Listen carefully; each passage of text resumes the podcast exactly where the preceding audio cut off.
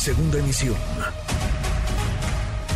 Manuel López San Martín, en MBS Noticias. ¿Está politizando o está polarizando? Sin duda politiza, pero también polariza mucho el Ejecutivo Federal. Por eso, y después del ataque armado contra Ciro Gómez Leiva, 180 periodistas, entre reporteros, editores, moneros, articulistas, firmaron una carta abierta en la que exigieron al presidente Andrés Manuel López Obrador que cese el hostigamiento contra comunicadores críticos, pero el mandatario de México los calificó ser periodistas del régimen. Ahí es donde no logramos comprender, o tan siquiera su servidor, si está politizando o polarizando. México es una de las naciones que encabeza la lamentable lista de las más peligrosas para ejercer el periodismo. Esto de acuerdo con informes de la organización Reporteros Sin Fronteras. La nación se ubicó por cuarto año consecutivo como el más riesgoso para las y los profesionales de la comunicación. Advirtió también Reporteros Sin Fronteras que la cifra de comunicadores asesinados en México durante 2022, para que lo tomen en cuenta, superó a Ucrania. Registramos en este año que está por concluir 11 asesinatos, tres más que el país europeo.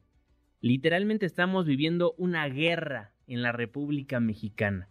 Las palabras incomodan. Las palabras, las publicaciones, las notas, los mensajes en medios de comunicación incomodan a tal grado que las personas que se sienten ofendidas, intimidadas, perseguidas, lo que deciden es no obtener un derecho de réplica a través de las vías de comunicación, sino mandar matar, asesinar a los periodistas. Y eso es extremadamente grave, porque quitar a un periodista de una cabina, de una estación, de la calle, sacarlos de su labor, es, sin duda alguna, quitarle voz a la sociedad. Leopoldo Maldonado, director regional de Artículo 19 para México y Centroamérica, ¿Cómo está? Un placer saludarlo. Un placer saludarte, Juan Manuel. Muchas gracias por el espacio. A ver, es triste que a varios días de este atentado no tengamos nada. No nos han dicho nada las autoridades. Pues desafortunadamente es el pan de cada día para eh, las víctimas de este país, particularmente para los periodistas que sufren estos actos de, de, agresión. Eh, eh, pues como ya lo hemos dicho varias veces en este espacio, pues cada 14 horas, ¿no? Eh, es el pan de cada día de una procuración de justicia indolente, eh, incapaz, y que si me permites, Juan Manuel, hay que sumarle el elemento político. los dichos, a nuestro parecer, bastante precipitados e irresponsables del presidente hablando ya de autoatentados, cuando no hay avances en la investigación, o por lo menos no públicamente se han mostrado esos avances, eh, eh, puede, supuesto, enrarecer eh, una indagatoria que tiene que, tiene que ser impecable, ¿no? Eh, imparcial, objetiva, profesional, seria, exhaustiva. Y, y por supuesto que estas palabras, nada más y nada menos que del jefe de Estado, pues eh, eh, ya ponen en riesgo esa imparcialidad y más bien contaminan políticamente el caso. Leopoldo, tú recibes a un sinfín de periodistas a diario en las oficinas de artículo 19. A mí en algún momento me recibiste, platicamos del caso. Has ayudado a muchísimos periodistas, has conocido las historias de terror que vivimos quienes nos dedicamos a la comunicación en la República Mexicana, pero te preguntaría, ¿Alguna vez has visto un caso similar, algo que se haya dado así en la capital del país? Pues mira, eh, el último caso que desafortunadamente fue un asesinato consumado o un homicidio múltiple consumado es el de la colonia Narvarte, en donde asesinaron a Nadia, Alejandra, Yesenia, Mile y al fotoperiodista Rubén Espinosa Becerril. eh, hoy incluso está en Netflix recién estrenado desde el 8 de diciembre, un documental respecto a ese caso. Eh, eh, evidentemente, eh, desde 2015, desde 31 de julio de 2015, no veíamos una situación así. Entonces, eh, sí tenemos que la Ciudad de México es donde más se cometen agresiones contra la prensa desde el 2013, pero no de esta magnitud, no del nivel de atentar contra la vida de una persona, salvo el caso que ya refería, y ahora el caso de donde afortunadamente fallaron en su cometido los eh, perpetradores.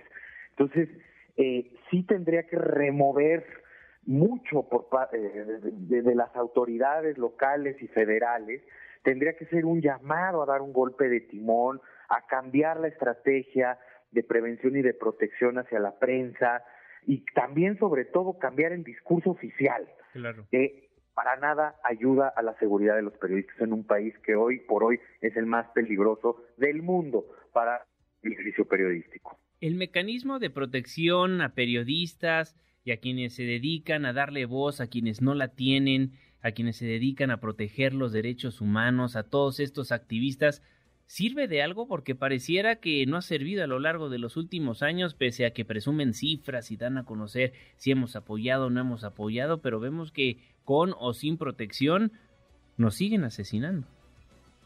Sí, es, es, es muy complejo que un mecanismo por sí mismo vaya a revertir este patrón de violencia. Un mecanismo de las características y de la naturaleza con, del que hablamos, un mecanismo especial de protección a defensores y periodistas que implementa medidas urgentes de seguridad en muchos de los casos. Eh, me refiero a medidas de infraestructura, por ejemplo, en sus casas, eh, incluso extremo de, de, riesgo, escoltas, blindajes en los, en los, en los vehículos, y, un largo etcétera, ¿no? Un largo catálogo de medidas. Eh, los periodistas pueden estar incorporados y de hecho hay muchos casos de, gente que está desde el 2012 que se creó el mecanismo y no ha podido salir del mecanismo y de las medidas de protección porque hay impunidad. Entonces, el otro elemento que se tendría que estar discutiendo es qué pasa con las fiscalías, qué pasa con la Fiscalía Especial a nivel federal y por qué no están avanzando los casos a tal grado de que los periodistas se tienen que quedar pues prácticamente el resto de su vida incorporados a un mecanismo de protección porque nunca se sancionan ni se detiene a los responsables. ¿Qué tendría que hacer el gobierno? Pareciera muy sencilla la respuesta, pero no nos las han brindado a lo largo de los últimos años en nuestro país. Sí, es, lamentable porque, contrario al discurso oficial, eh, la, la estrategia, la mala estrategia sigue eh, desde Calderón, desde Peña Nieto, y aunque no les guste, sigue eh, eh, eh, la falta de condiciones para el periodismo en este gobierno, sigue la impunidad, que es prácticamente el 98% en los crímenes contra la prensa, sigue el mecanismo, sí, con, digamos, con sus limitaciones en cuanto a características y naturaleza, pero también con deficiencias que podrían ser corregibles si le pusieran un poquito más de voluntad. Claro. Por ejemplo, la ONU les emitió 109 recomendaciones específicas al mecanismo de protección para mejorar desde el 2019 y no ha sido atendida. Entonces, eh, sí el mecanismo per se es limitado, pero además tiene sus propias deficiencias eh, institucionales y de operación que no han sido subsanadas. Eh, eso, eso evidentemente da cuenta de la falta de interés y la falta de priorización que se le da al tema en el seno del gobierno. Pero es que por todas partes, ¿no? Inclusive la presidenta ausente en la Comisión Nacional de Derechos Humanos cuando rindió protesta se le preguntó qué hay de los periodistas asesinados y todavía tiene la audacia de decir los pantalones de mencionar ¿a poco asesinan a periodistas en México? Sí, es, es, es, es una situación que, que, además eh, el sello de la casa en este sexenio, consideras conmigo, ha sido ese, ¿no? el, la descalificación de la, de la prensa, la negación de una situación aberrante como es la violencia que se eh, perpetra y se perpetúa. Eh, el, el hecho de que se considere a la prensa como enemiga es un signo muy peligroso de nuestros tiempos. Nadie está diciendo que la descalificación del presidente, por ejemplo, a los periodistas en automático eh, genere que alguien les dispare o jale el gatillo pero sí genera condiciones propicias para que eso suceda o para que otros se sientan habilitados o con permiso para hacerlo por las razones que sean. Es un contexto enrarecido que ya venía desde hace muchos años, que se fue recrudeciendo con la llamada guerra contra el narcotráfico y que ahora pues no se tiene visos de que mejore. Y estamos más asustados quienes nos dedicamos a la comunicación desde esto. Te comparto y seguramente tú lo viviste también después del atentado contra Ciro Gómez Leiva. Muchísimos compañeros periodistas empezaron a pasar dónde podías blindar tu carro, dónde hay agencias para hacer lo propio y cómo entro al mecanismo de protección a periodistas, cómo puedo obtener una seguridad porque yo me dedico a un trabajo 100% riesgoso. Si después de las cifras que presentan organizaciones internacionales donde nos dan a conocer que matan más en México que en Ucrania donde hay una guerra, pues es preocupante, alarmante y no creo que se hayan encendido las alertas en Palacio Nacional ni en cualquier dependencia federal. No, eh, hoy las declaraciones del presidente van más eh, en el sentido de, de, deslizar, eh, por decirlo de alguna manera, la hipótesis del autoatentado o del atentado perpetrado por grupos opositores para afectar a su gobierno, que es precisamente dar esas garantías que ustedes y todos los periodistas necesitan, ¿no?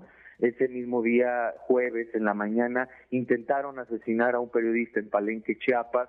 Hoy se queja de que pues tampoco le están dando las medidas de seguridad correspondientes, a pesar de que ya hubo un intento de homicidio en su contra. Eh, eh, los periodistas que tienen que abandonar sus comunidades en Guerrero, en Oaxaca, eh, en diferentes partes del país, pues prácticamente ya en ningún en ninguna entidad federativa se salvan de esta de esta violencia.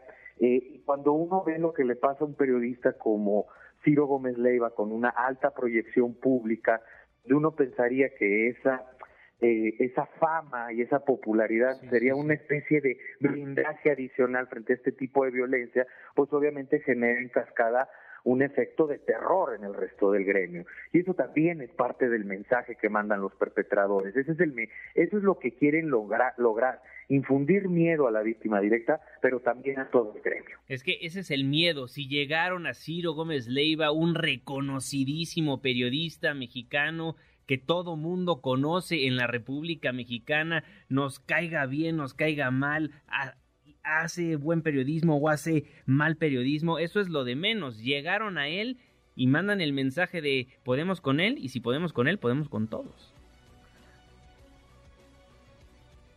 Andar y es bien peligroso porque después del miedo viene la autocensura. Claro. Y así lo hemos documentado a lo largo de todos estos años. Ha pasado en Tamaulipas, ha pasado en regiones de Guerrero, ha pasado en Chihuahua, Sinaloa se, se, impone lo que se conoce como la zona silenciada.